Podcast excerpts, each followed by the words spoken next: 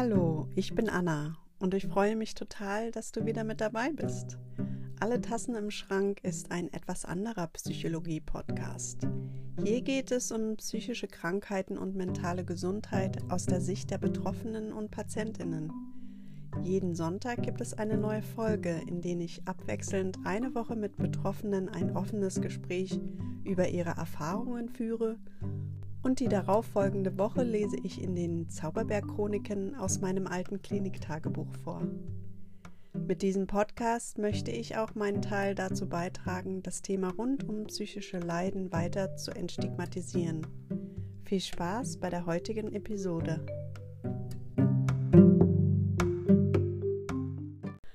Hallo ihr Lieben, heute haben wir die liebe Ines im Podcast, die ganz eindrucksvoll über ihre stationäre Erfahrung auf der Akutpsychosomatik berichtet. Sie erzählt uns von den lieben und besonderen Menschen, denen sie dort begegnet ist und wie viel diese Bindungen ihr geholfen haben, vieles über sich zu lernen und sich mehr zu akzeptieren. Sie sagt, es darf so sein, wie es ist, du wirst nicht bewertet, und dieser Satz nennt sie als eines ihrer persönlichen Highlights, die sie mitgenommen hat. Wir reden auch über die zauberhaften nonverbalen Therapien, ihre Angst, vielleicht zu krank zu sein und dass sie nach der Klinik ihre Heimat verlassen hat, um mit ihrem Freund und ihrer Katze ein neues Leben anzufangen und vieles mehr. Los geht's!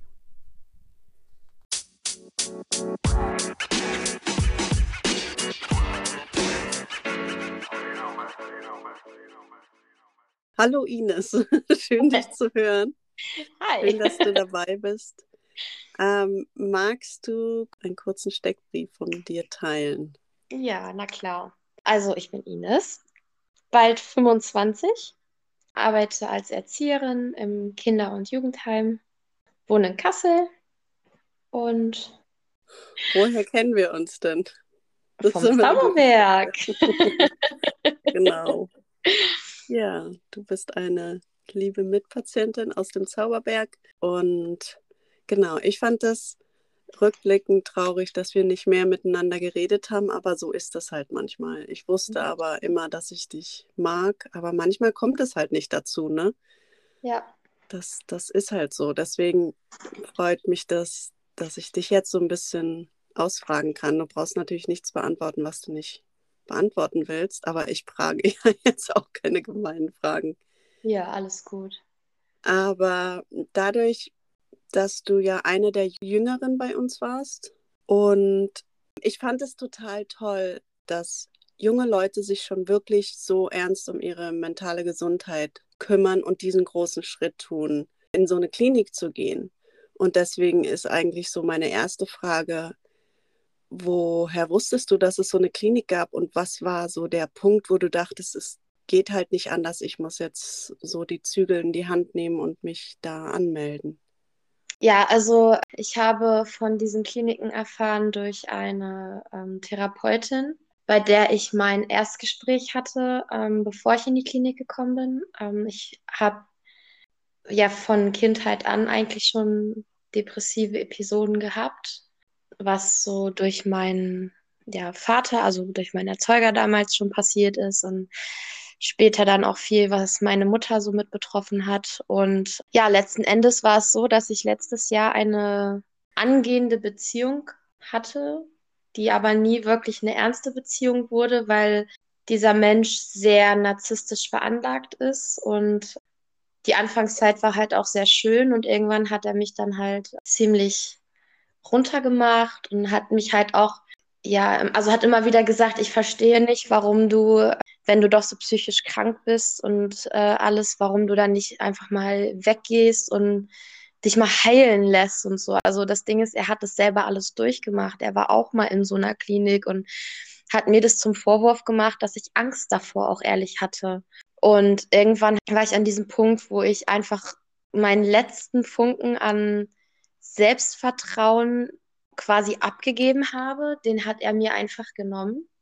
Und ich habe gemerkt, okay, es geht so nicht weiter. Also ich habe also wieder angefangen mit Selbstverletzung. Ich habe mich in meinem Zimmer eingeschlossen. Ich habe mit niemandem geredet. Ich war nur noch schlecht drauf. Ich habe nur geweint und habe mich von meinen Freunden zurückgezogen und keiner wusste, was los ist. Und ich habe irgendwann gesagt, so kann es nicht weitergehen, weil ich halt auch nie so enden wollte wie meine Mutter. So wollte ich nie werden. Und deswegen habe ich gesagt, okay, mit meinem ehemaligen Therapeuten konnte ich nicht drüber reden.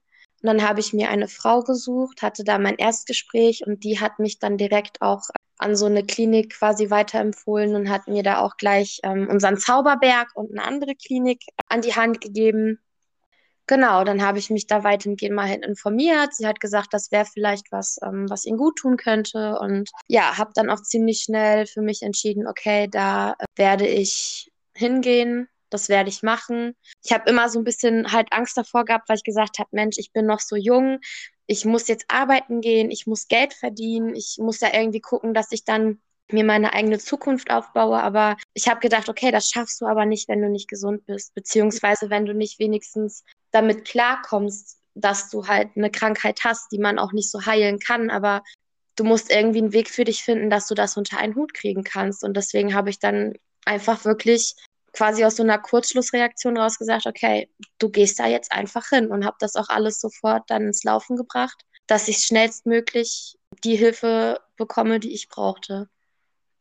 Ja, krass, dass man sich dann auch so schnell unter Druck setzt. So, ja, eigentlich sollte ich mich ja um mich kümmern, aber ich muss ja Geld verdienen und bloß keine Last sein und irgendwie so, äh, finde ich so toll, dass du da wirklich den, den Weg gegangen bist. Und da kristallisiert sich raus, dass es wird einem irgendwie, also ich bin nicht religiös, aber irgendwie habe ich das Gefühl, es wird einem schon geholfen, dass man an diesen bestimmten Ort zu der bestimmten Zeit kommt.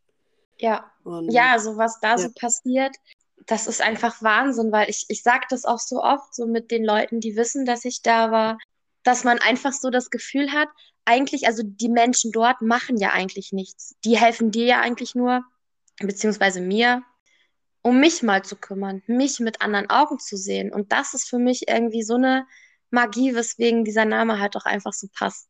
Ne? So ja. Zauberberg, das ist einfach, man geht da einfach so anders weg und ich finde es Wahnsinn. Also, ja. ja.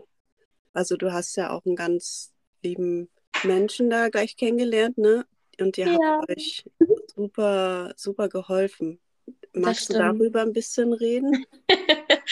Ja, also tatsächlich sind es so zwei Menschen, die ich ganz besonders in mein Herz geschlossen habe. Das war einmal meine Zimmernachbarin. Wir sind am selben Tag zusammen angekommen. Und wir haben beide, waren erstmal so ganz verdutzt, dass ähm, es auf einmal hieß so, ja, ich dachte, wir sind so allein wo wir in der Quarantäne waren, aber wir wurden dann schon zu zweit quasi aufs Zimmer gebracht und wir haben uns auch von Anfang an so gut verstanden und für uns war das irgendwie so ein therapeutischer Hintergrund, dass wir zusammen auf diesem Zimmer waren und wir haben uns auch so super verstanden und das war einfach auch so eine herrliche Atmosphäre. Dann so in der Mitte der Zeit habe ich dann ja unsere liebe Drag Queen kennengelernt. und ja, das war so verrückt, also wie er ankam, beziehungsweise das erste Mal dann bei uns in der Gruppe war, so ganz eingeschüchtert, kaum gesprochen. Und abends haben wir uns dann im Aufenthaltsraum gesehen. Es war mal keiner da. Und er saß da allein und dann bin ich dazugekommen und wir haben gleich so angefangen zu reden. Und ja, es war halt einfach so, dass wir keinen kein Schritt mehr ohneinander irgendwie gemacht haben. Also wir haben uns gegenseitig unterstützt und ähm, haben viel zusammen erlebt, weil wir auch im selben Alter sind. Wir haben so viel zusammen durchgemacht und vor allem, wenn er so seine Zustände zum Beispiel hatte, war ich diejenige, ich habe mich zu ihm gesetzt und gezeigt, ich bin da, weil er mir halt alles erzählt hat. Und ich konnte ihm halt auch alles erzählen. Und es hat mir die Zeit so leichter gemacht, weil es ist einfach so eine verrückte Nudel. Und es hat aber so viel Spaß gemacht. Und wir haben heute noch Kontakt. So, wir telefonieren, wenn es uns gut geht, aber auch wenn es so Phasen gibt, wo wir einfach mal jemanden brauchen, der, das vielleicht selber durchgemacht hat oder der einen halt noch besser versteht, rufen wir uns an. Und es ist egal wann, wir sind immer füreinander da. Und es ist auch ein Mensch, den ich nie, nie wieder missen möchte.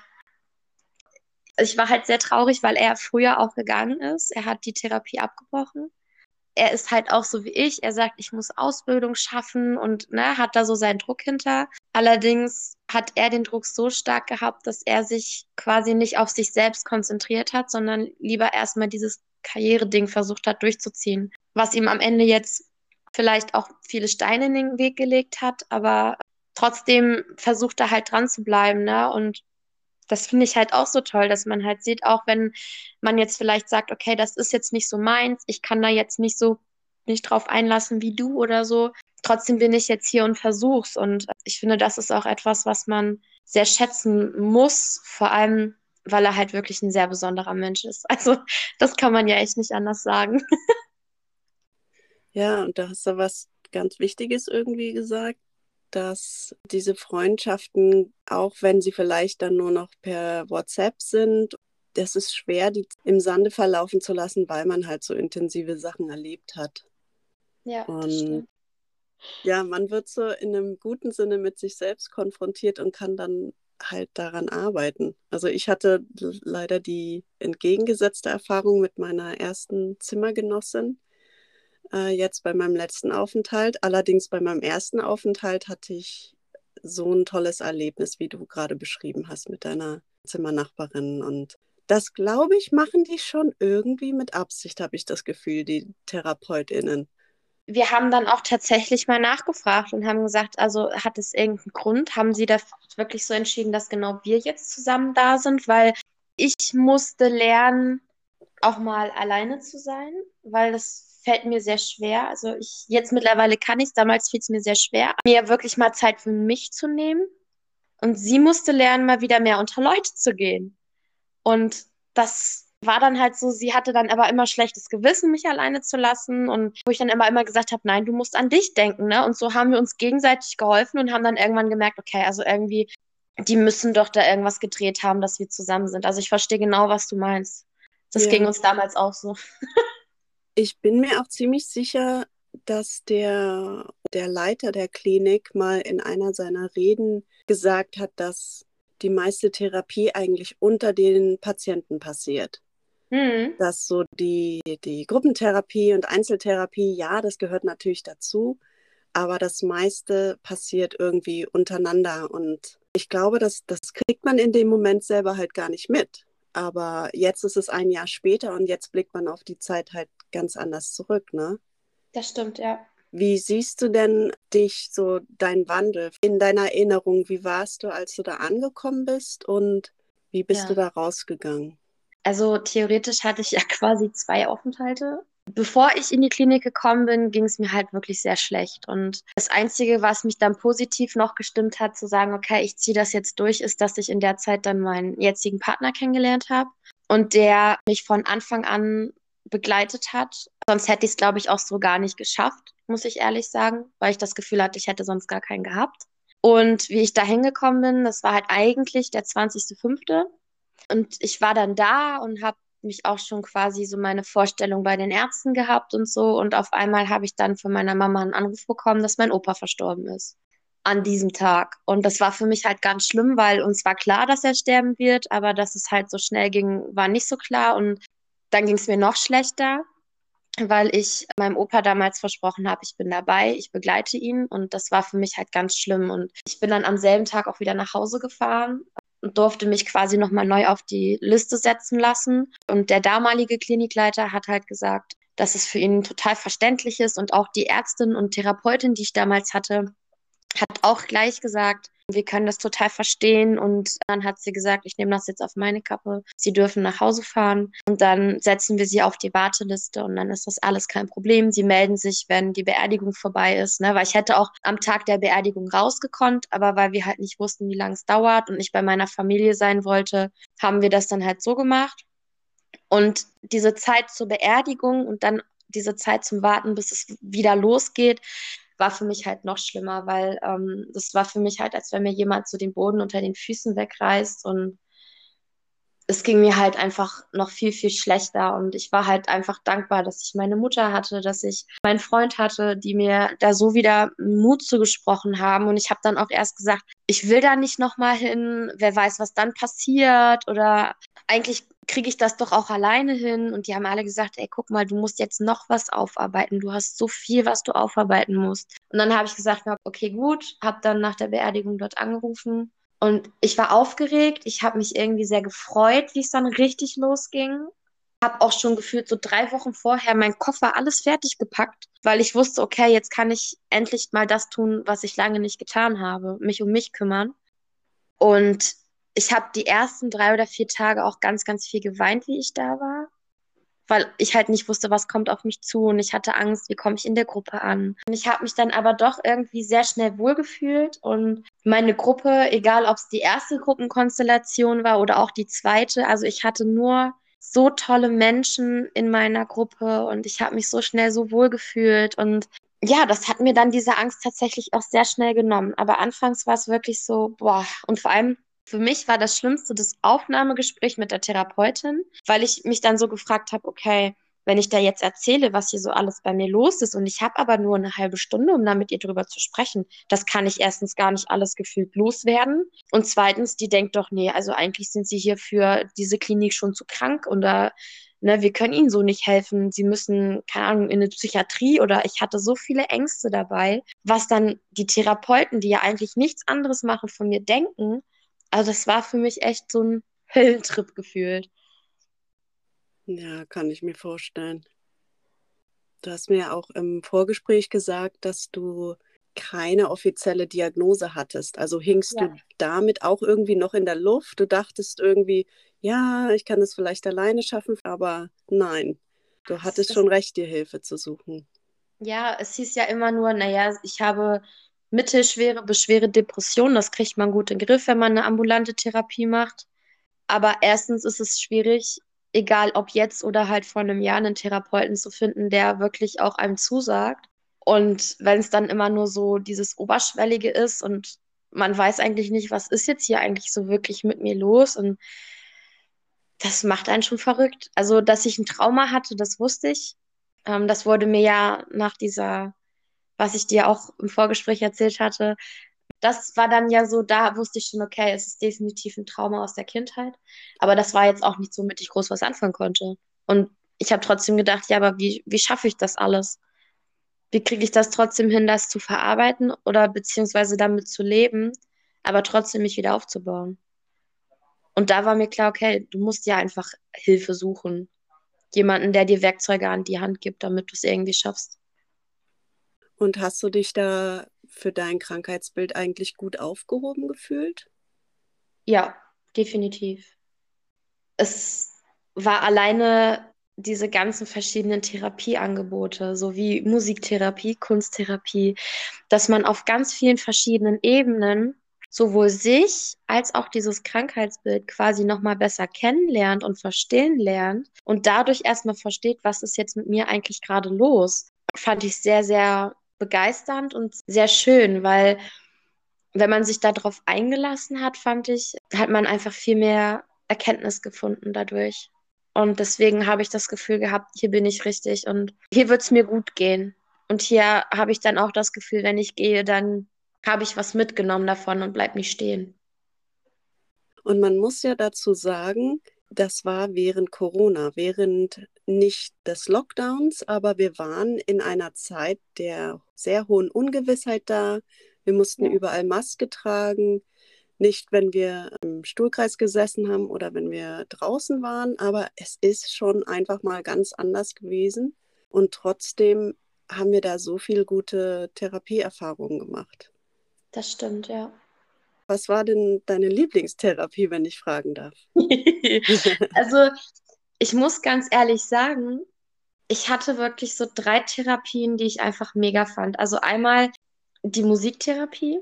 Da hatte ich auch so ein Erlebnis, das war so krass, also wirklich Wahnsinn. Da hatten wir den Klangteppich und haben da unsere Musikinstrumente ja ausgesucht und diese Musik, die sie gespielt hat, hat bei mir so Szenen aus meinen einer Vergangenheit so wiedergespiegelt irgendwie. Und zu jedem Musikinstrument hatte ich ein anderes Bild oder eine andere Szene im Kopf. Und das hat mich so berührt. Also da hatte ich auch wirklich Gänsehaut. Und das fand ich halt einfach toll, weil ich finde, Musik allgemein sehr viel auslösen kann. dann fand ich die Körpertherapie einfach für mich, also es war sehr interessant und spannend für mich, weil ich durch diese Körpertherapie tatsächlich so meine Berührungsängste überwunden habe. Also ich weiß noch, wir hatten einmal, da hatten wir so einen Ball und waren so immer zu zweit und sollten uns diesen Ball zuwerfen und durften dann entscheiden, ob wir näher oder weiter weggehen von unserem Partner. Und ich war die einzige Frau in dieser Runde und ich habe mich damit echt schwer getan. Also ich hatte eine Person, wo ich gar keine Probleme hatte. Das war diese ganz besondere Person, Berührungsängste zu haben oder ihn ganz nah an mich ranzulassen. Aber bei den anderen fiel mir das einfach extrem schwer. Und das fand ich war halt so die, die härteste Therapieform, sich damit auseinanderzusetzen. Und Kunst war halt, also die Kunsttherapie war für mich insofern was Besonderes, weil ich da für mich etwas geformt habe, was ich auch immer noch habe. Ich habe einmal quasi eine Brücke gemacht, die von der Zukunft in die Vergangenheit führt. Das war für mich etwas Besonderes. Ich habe die aus Ton hergestellt und aus Speckstein ein Herz. Und das Herz habe ich angefangen in der ersten oder zweiten Therapiestunde und habe halt das für mich so als Sinnbild gesehen, okay, das ist mein Herz, das ist jetzt hier, damit es ein bisschen weiter heilen kann und habe es halt in jeder Stunde immer ein bisschen schöner gestaltet, mit weniger Rissen und allen. Ne? Also das war für mich halt so ein, diese drei Therapien so am bedeutendsten, weil ich da am meisten mit gelernt habe und äh, am meisten draus gezogen habe. Ja, wow. da habe ich richtig Gänsehaut. da kommen wir halt wieder auf das Thema, dass wir alle irgendwie sehr ähnliche Erfahrungen haben, aber dadurch, dass es sich in einem selber abspielt und wir andere Hintergrundgeschichten haben, ist es halt nicht alles dasselbe. Aber man mhm. merkt schon, wir sitzen in einem Boot. Ich hatte ja zum Beispiel auch ähm, eine Einzelstunde in der Musiktherapie. Und ähm, weil sie das in der vorherigen gemerkt hat, irgendwie kritisiere ich mich selbst immer viel zu viel. Und sie meinte dann zu mir, wir sollen jetzt mal den inneren Kritiker sprechen lassen. Und also, oh. also ne, habe ich in dieser Einzeltherapiestunde dann. Und ich sollte mit Musikinstrumenten meinen inneren Kritiker darstellen. Und ich war erstmal so, Gottes Willen, ne? und überhaupt nicht gedacht, wie soll ich das jetzt hinkriegen? Und habe mir dann so eine Trommel genommen und sie hat dann gemerkt, okay, der ist eigentlich ziemlich düster. Und sie meinte dann aber, aber eigentlich ist er ja auch positiv, weil, also sie hat mir dann aufgezeigt, so wie ich ihn empfinde, ist er eigentlich gar nicht, sondern eigentlich ist er in dem Sinn positiv, dass er mich auch vor vielen Dingen schützt, weil er halt mehr so dreimal überlegt. Das Problem bei mir ist aber, ich bin halt so ein ziemlicher Kopfmensch und gehe halt zu wenig ins Gefühl rein. Und deswegen habe ich dann halt diesen Konflikt mit meinem inneren Kritiker. Und das war halt auch sehr spannend, dann mal zu sehen, wie sie das sieht, wie ich das sehe und vor allem das dann musikalisch so umzusetzen. Also ich kann es einfach nicht sagen, aber was diese Therapie auslöst, das ist einfach der Wahnsinn. Ja. Wie war denn das, als du dann die Trommel genommen hast und den inneren Kritiker gespielt hast? Ja, erst kam ich mir echt so ein bisschen doof vor. Also wirklich doof, ne, weil ich habe mich irgendwie nicht so getraut und es war mir irgendwie erst unangenehm. Und dann habe ich aber halt einfach drauf losgespielt und habe dann so gesagt, ja, aber genau so wie ich es jetzt gemacht habe, ist es auch. Und danach ging es mir dann halt irgendwie so besser, weil ich konnte es halt einmal darstellen auf eine andere Art und Weise und musste dazu aber nichts sagen. Und das fand ich halt ganz gut, dass ich mal nicht reden musste, sondern einfach es anders zeigen konnte. Ja. Ich hatte ja. auch so ein Erlebnis, wo ich mein inneres Kind spielen sollte. Und ich kam mir auch mega bescheuert vor. Zuerst mal habe ich mir aus Versehen viel zu viele Instrumente genommen und dann wusste ich gar nicht, was ich da machen sollte. Und dann habe ich nur so gekichert und auf allen rumgespielt. Und dann war aber das Krasse, dass sie mir meinte, sehen Sie, wie überfordert dieses innere Kind ist oder war mhm. damals. Und ich nur so krass.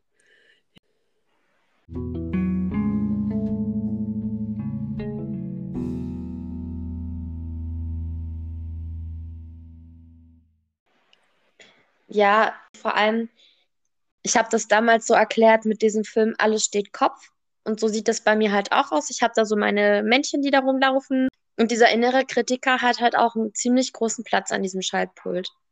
Und weil sie das halt so interessant fand, hat sie dann gesagt, okay, und das werden wir nochmal näher beleuchten. Und dann habe ich halt diese Einzelstunde bekommen.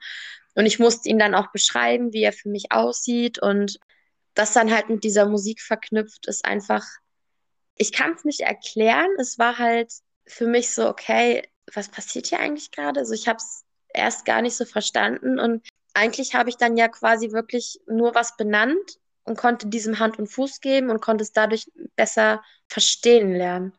Ja. Aber es gab eine Situation, da, da ging es auch nicht mehr. Ich habe es nicht ausgehalten und ich musste raus. Und ich war überfordert. Es war mir zu viel. Und da bin ich dann einfach, ich habe gesagt, nee, es geht nicht mehr. Und bin dann raus. Und es war wie so eine Panikattacke. Genau, ich glaube, das war beim Gong. Es war wie so eine Panikattacke, die ich bekommen hatte. Wow. Und dann habe ich abgebrochen. Und das war das einzige Mal, wo ich wirklich auch nicht verstanden habe, bis heute nicht verstanden habe, warum es so war. Aber ich habe es halt einfach angenommen. Es war für den Moment da und dann war es für mich okay. Das war auch, glaube ich, so eine der ziemlich letzten Stunden, die ich da mitgemacht hatte. Ja, es ist einfach heftig, dieses Gefühl. Und das sagen die ja auch am Anfang der Stunde dann immer. Wenn es uns nicht gut geht, dann bitte geht raus, aber rennt nicht einfach weg, sondern meldet euch bei der Pflege oder bleibt vor der Tür und kommt nach fünf Minuten wieder rein. Ja. Weil es ist natürlich auch nicht gesund, wenn man einfach irgendwie wegrennt. Deswegen fühle ich mich dann auch noch beschützt, wenn ich dann irgendwo mal raus muss. Es ist ja auch so eine Art Therapie, weil wo ist denn das mal draußen in der realen Welt, wo jemand einem sagen kann, wenn dir das jetzt zu viel ist, darfst du rausgehen und du bist trotzdem beschützt.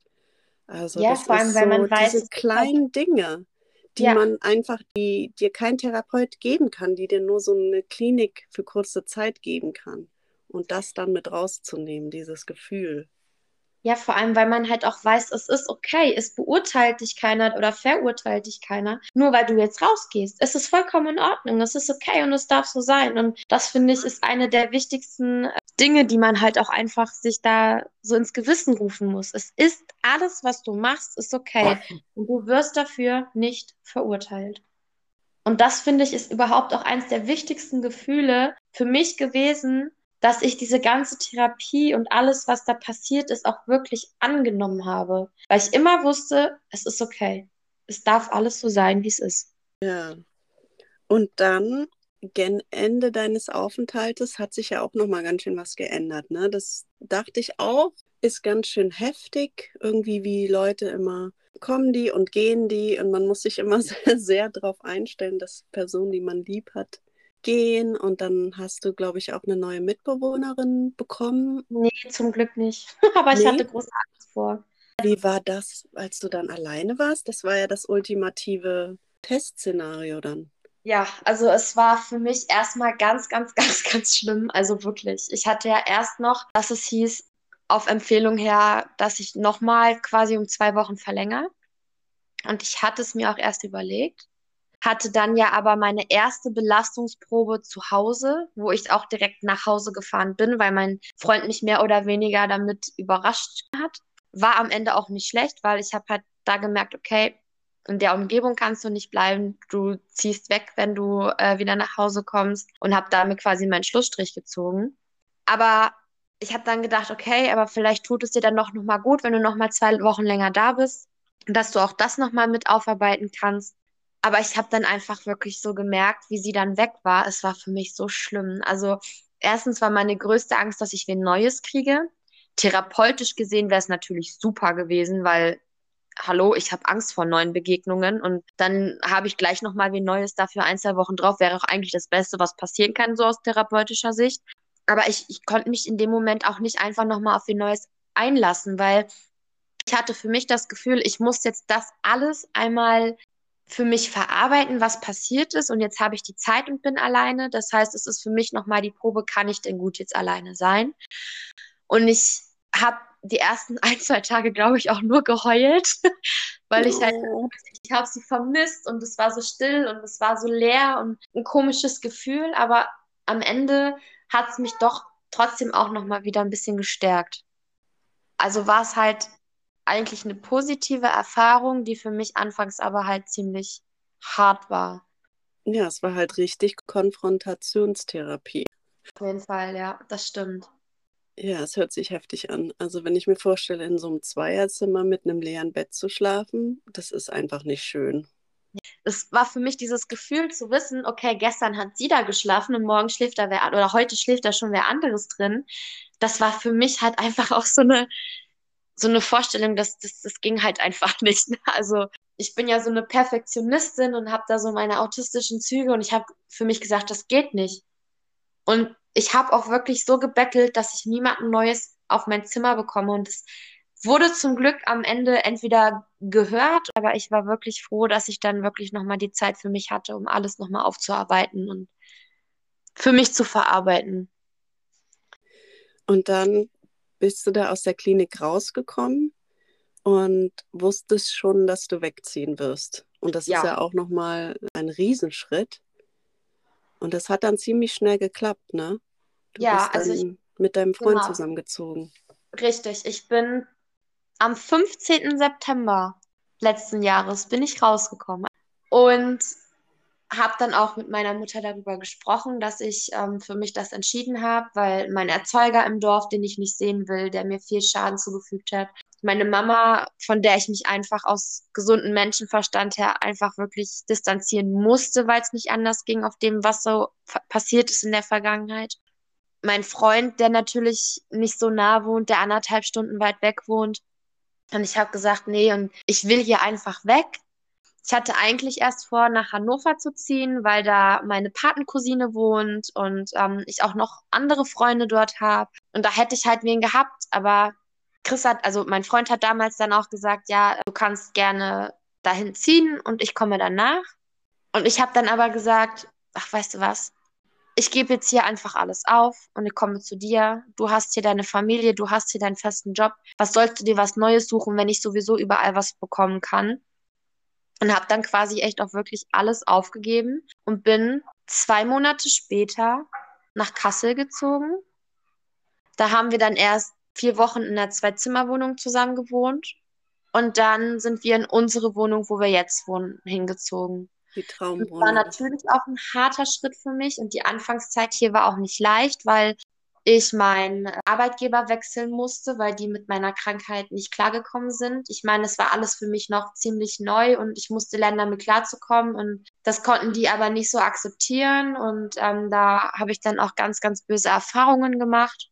Habe dann den ähm, Arbeitgeber gewechselt, arbeite ja jetzt seit März in einem Heim für Kinder und Jugendliche. Und da ist es vollkommen okay, wie man ist, weil die Kinder sind auch nicht anders. Und ne, man darf natürlich, sollte, sollte ich mich da jetzt nicht in den Mittelpunkt stellen. Ich meine, das mache ich auch nicht, aber ich kann mit meinen Erfahrungen halt auch einfach viel helfen. Und ich bereue es immer noch nicht, dass ich weggegangen bin. Klar, ich ja. habe zurzeit niemanden hier, weil wie soll es auch gehen? Durch Corona lernst du halt auch einfach keine Leute richtig kennen. Aber ich bin trotzdem glücklich, mir geht's gut und es war für mich einfach der richtige Schritt, dieses kleine Dorf hinter mir zu lassen, was mich einfach auch nach der Zeit so eingeengt hat, dass ich einfach das Gefühl hatte, du musst hier raus. Das Dorf nimmt dir die Luft zum Atmen. Ja, deshalb, also das war die beste Entscheidung. Und auch da bin ich halt wieder dankbar, dass er so an meiner Seite war. Ne? Also der hat es wirklich von Anfang letzten Jahres alles mit durchgezogen, alles mitgemacht und er akzeptiert mich heute auch noch so, wie ich bin, mit meinen Macken und ich kann manchmal so scheiße sein und es interessiert ihn aber nicht. Es ist ihm so egal und er nimmt es einfach so hin und ich bin so dankbar dafür. Und deswegen bereue ich es halt auch einfach nicht, dass ich weggegangen bin. Ja, also, du hast halt eine Last hinter dir gelassen und wusstest ganz genau, du musst dir jetzt ein neues Leben aufbauen. Ich habe gerade ein kleines Miau gehört. Das ist doch auch deine kleine Unterstützerin, oder? So eine Konstante in deinem Leben? Erzähl mal. Ja, meine kleine Lilly. Die ist so wunderschön. Ja, ja das so stimmt. Also, Lilly ist äh, genau meine Katze. Die wird jetzt drei Tage vor meinem Geburtstag, wird die zwei. Mhm. Ich habe lange kämpfen müssen, dass ich sie bekommen habe. Und ich habe sie gesehen und ich habe gesagt, das ist meine. Und ich habe auch gesagt, ich wüsste so, sogar was für einen Namen. Und ja, also die merkt es tatsächlich echt immer wieder, wenn es mir nicht gut geht die weicht mir dann nicht von der Seite. Sie kuschelt dann ganz viel und ja, die macht mein Leben definitiv schon bunter. Also die ist auch nicht so ganz normal. Wir sagen immer alle irgendwie, sie ist so ein bisschen dumm. Nein. Halt, sie ist auch so der Burner, aber ja, sie, sie ist halt besonders und deswegen passt sie auch zu mir und ich würde die auch nicht missen wollen. Also Tiere haben so einen siebten Sinn. Das ist Ja, so schön. das stimmt. Ich bin auch echt glücklich, dass ich sie habe. Und hat sie sich auch gut in eurer Wohnung eingelebt? Oh ja, also von Anfang an, wir haben sie geholt, die hat die Autofahrt super mitgemacht, war super entspannt und hat den ersten Tag sich erst so ein bisschen versteckt, aber das Gute war halt, sie hat, ähm, meine Möbel waren ja auch schon noch mit hier, das heißt, sie hatte schon bekannten Geruch. Sie hat ihren Kratzbaum hier gehabt und das hat also für sie das alles so viel leichter gemacht und die hat sich von Anfang an auch so wohl gefühlt und hat hier so viel Platz und darf auch den Platz nutzen, hat ihren Balkon hier und also es ist einfach rundum, genießt sie das. Auch sie kommt mit Chris super klar. Die beiden spielen immer Fangen. Das Oh, ist immer sehr, ja, das ist immer sehr lustig. Also äh, sie tippt ihn dann immer so am Fuß an und Und das heißt, spiel mit mir, Papa. genau, und dann rennt sie weg und er läuft, läuft dann hinterher und tippt sie an und dann geht das so hin und her und einfach so herrlich. Also es ist einfach schön und das nimmt halt auch so unglaubliche Lasten einfach von einem weg, finde ich. Also ich will ja auch schon ganz lange ein Haustier und traue mich immer nicht. Du hast mir ja letztes nicht. Mal von der besonderen Person gesprochen, mit der du darüber redest, ne? Genau, Und da wollte ich dir noch sagen, ja, die kenne ich. Und das ist auch eine Person, die ich ganz doll in mein Herz geschlossen habe. Die habe ich in der zweiten Hälfte quasi kennengelernt, wie ich da war. das war meine Und neue Zimmernachbarin und mit der durfte ich ein Glück noch zwei Wochen pausieren und es war so ein unglaublicher Energiewandel, als die ja, alte Zimmergenossin gegangen ist und die neue kam, wo ich dann wusste, das habe ich mir nicht eingebildet. Das, da, ja, da war irgendwas echt, ja, aber ja, egal, ja, die Person, ja. richtig. Und das ist Viele auch ein, Grüße. und das ist auch eine der Personen, wo es mir auch schwer fiel, ähm, als wir uns verabschiedet haben. Ihr fiel es ganz doll schwer, weil sie sich an mir so ein bisschen quasi so Vertrauen genommen hat. Und bei mir war es dasselbe. Und die hat mir auch so unglaublich viel Kraft gegeben. Also das ist einfach so Wahnsinn. Also ich habe ja allgemein viele, viele Menschen aus dieser Zeit so mitgenommen, wo ich gesagt habe, die muss ich unbedingt wiedersehen und die möchte ich in meinem Leben noch nicht mehr missen. Also es ist einfach herrlich. Ja. Ja. Und sag mal, das Leben jetzt draußen, du, das Leben draußen in der Welt, ist ja wirklich auch noch holprig, ne? Also wir haben jetzt von dir gehört, du hast schon ganz stressige Sachen jetzt durchgemacht. So ein Umzug ist echt nicht einfach. Wohnungssuche, mit einem relativ neuen Partner zusammenziehen, zwei neue Jobs und Freunde versuchen zu finden. Ich hoffe, du hältst manchmal inne und nimmst einen Tag frei und so. Wie kümmerst du dich jetzt um dich? Also tatsächlich fällt es mir in letzter Zeit ein bisschen schwerer. Deshalb bin ich auch froh, dass ich jetzt endlich eine neue Therapeutin habe. Ähm, ich hatte ja, wie ich hergekommen bin, schon mal eine, aber das lief dann ja alles andere als positiv. Nicht, weil sie schlecht war, sondern weil sie das Gefühl hatte, sie hat nicht die richtige Therapieform für mich. Und so ab und zu muss ich mir selber schon mal dann eingestehen, okay, du hättest dich jetzt mal wieder mehr kümmern müssen und du machst es nicht. Und das fällt sehr schwer. Aber ich versuche es dann immer. Und wenn es am Abend ist, dass ich mir eine Badewanne einlasse oder ich habe es jetzt für mich halt auch so entwickelt, ich habe so mein Abendritual. Ich gehe meistens so zwischen zehn und halb elf ins Bett, lese dann noch ein bisschen und nehme mir dann da wenigstens so ein bisschen meine Zeit für mich, so bewusst auch meine Zeit, ähm, weil es teilweise halt durch die Arbeit auch sehr schwierig ist, in diesen Alltag so zu integrieren. Und ich versuch's, aber ich merke halt gerade so in der letzten Zeit, dass ich da doch noch mal so ein bisschen therapeutische Unterstützung brauche. Und die hole ich mir halt auch gerade und hoffe, dass es dann jetzt auch klappt, dass ich da bleiben kann und noch mal so ein bisschen Schwung quasi mitbekomme, um wieder selbst so ein bisschen voranzukommen. Das ist Ja, total schön zu hören, weil das letzte Mal, als wir gesprochen haben, hat das ja noch nicht so geklappt mit der Therapie. Genau. Und ja, davon kann ich ja auch ein Lied singen, wie schwierig das ist, jemanden zu finden. Ich wollte dir noch einen anderen Podcast empfehlen. Und zwar heißt der Innenleben, die genau dein Krankheitsbild hat. Und die kann diese ganzen Sachen so toll erklären, redet auch von sich selber. Das ist natürlich manchmal ganz schön hart zu hören. Aber ja, vielleicht interessiert dich das, da mal reinzuhören. Ich, ich finde es auf jeden Fall schon mal total. interessant, weil ich werde ja tatsächlich oft oder wurde anfangs, wie diese Diagnose dann feststand, oft auf meine Diagnose redu reduziert. Das ist sehr viel Stigma. Also wir haben es hier ja. noch gar nicht erwähnt, aber deine Diagnose ist Borderline. Genau, Borderline und das Erste, was viele dann halt ja immer denken, ist, boah, die ritzt sich jetzt, ne, und ist so emotional voll, keine Ahnung, früher sagte man Emo, das emotionale Opfer oder keine Ahnung was. Und das ist ja bei mir nicht so. Also ja, ich habe mich verletzt, aber ich habe mich nicht geritzt, weil ich wollte nie, dass man meine Verletzungen offen sieht. Und ich bin aber dadurch trotzdem nicht anders. Nachdem ich die Diagnose bekommen habe, war es für mich so, okay, jetzt weiß ich wenigstens, was los ist, aber es ändert mich jetzt trotzdem nicht. Ich bin trotzdem derselbe Mensch wie vorher und so meine engsten Freunde und Familienmitglieder, die haben das auch gesagt, ja, und es ist jetzt halt so, aber jetzt weißt du wenigstens so ein bisschen mehr, was mit dir los ist. Und das finde ich halt immer sehr schlimm, dass oft halt die Menschen dann wirklich auf diese Diagnose reduziert werden und wegen danach, Unkenntnis. Das ist halt wirklich wegen Unkenntnis und ja. dann halt, es gibt ja viele Filme und auch zum Beispiel der Tatort hatte irgendwie letztes oder vor zwei Jahren mal so eine Folge irgendwie, wo die Psychiatrie total schlecht und schlimm dargestellt wurde. Also es regt mich persönlich auch sehr, sehr auf. Das Stigma wird oft noch ein bisschen geschürt, weil es halt Klicks bringt oder Einschaltquoten. Und ja, dann kommen dann so Sachen wie, du bewirbst dich bei einem Job und dann sagen sie, oh, sie haben diese Krankheit, das geht aber nicht und wissen gar nicht, dass du ein total friedlicher Mensch bist. Und deswegen finde ich es ja auch gut, dass es solche Podcasts gibt, die einfach so aufklären und weil viele interessieren sich dann ja auch nicht. Die denken sich, ich habe damit nichts zu tun, was soll ich mich darüber informieren, ist mir dann auch egal. Aber Leute reduzieren kann ich dann ja trotzdem.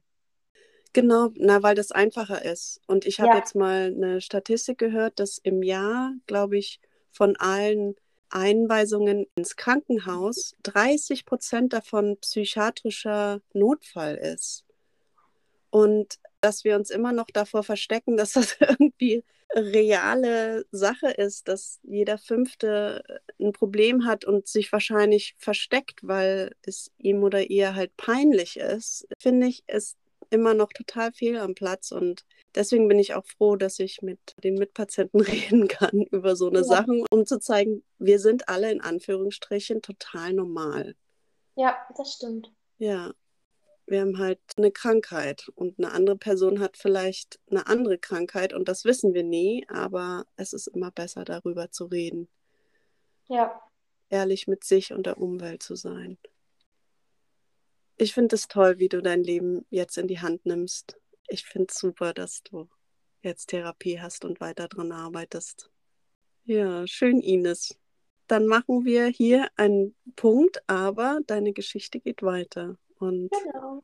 ich hoffe, wir bleiben in Kontakt auf und wir sehen uns irgendwann mal. Ich hoffe ja immer noch auf eine Reunion.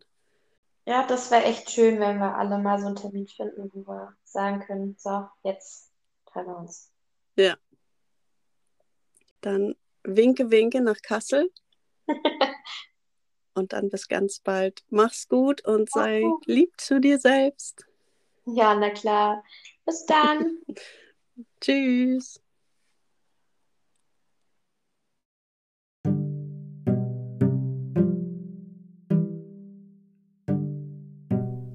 Ja, vielen Dank an Ines, dass du dir die Zeit genommen hast für uns, mit uns zu sprechen.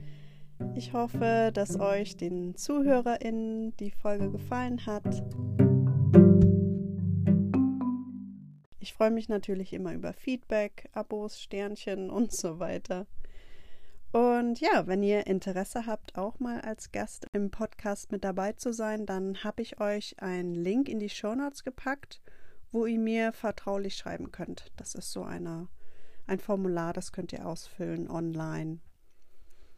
Ja, und wir hören uns dann nächsten Sonntag mit einer neuen Folge der Zauberberg-Chroniken.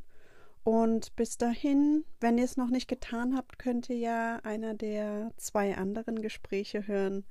Das erste ist mit Henrik, das zweite mit Niki. Bis dahin, seid schön lieb zu euch selbst und bis bald, eure Anna. Tschüss.